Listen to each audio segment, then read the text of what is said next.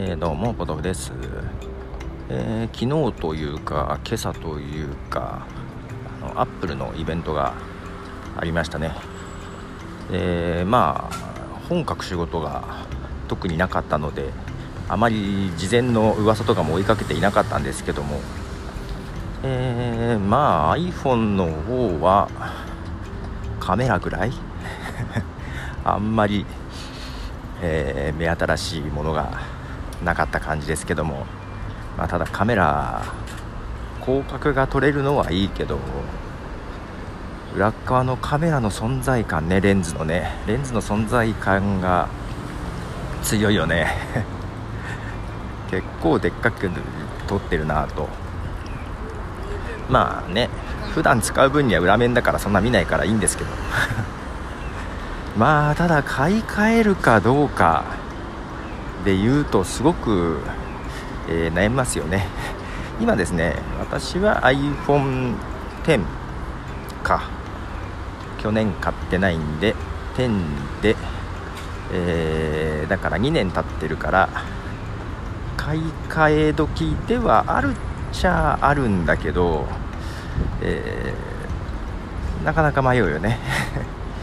で、えーなんだろう iPhoneXR に相当するのが iPhone11 なのかな？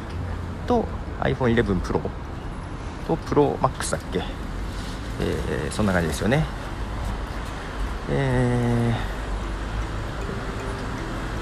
ー、プロじゃなくてもいいのかな？とかね 思ったりしつつただ買い替えるなんかあれもないね。決め手が。どうなんでしょう。皆さんどうされますか？なんか結局ね、まあ、本書く仕事があれば変えざるを得ないみたいなところはあったんですけど今までずっとね。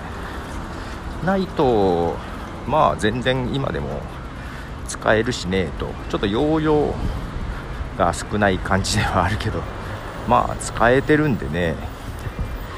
取り立ててまあどちらにしても 5G が来年なるんじゃないかっていうとこなんでまあ来年かな。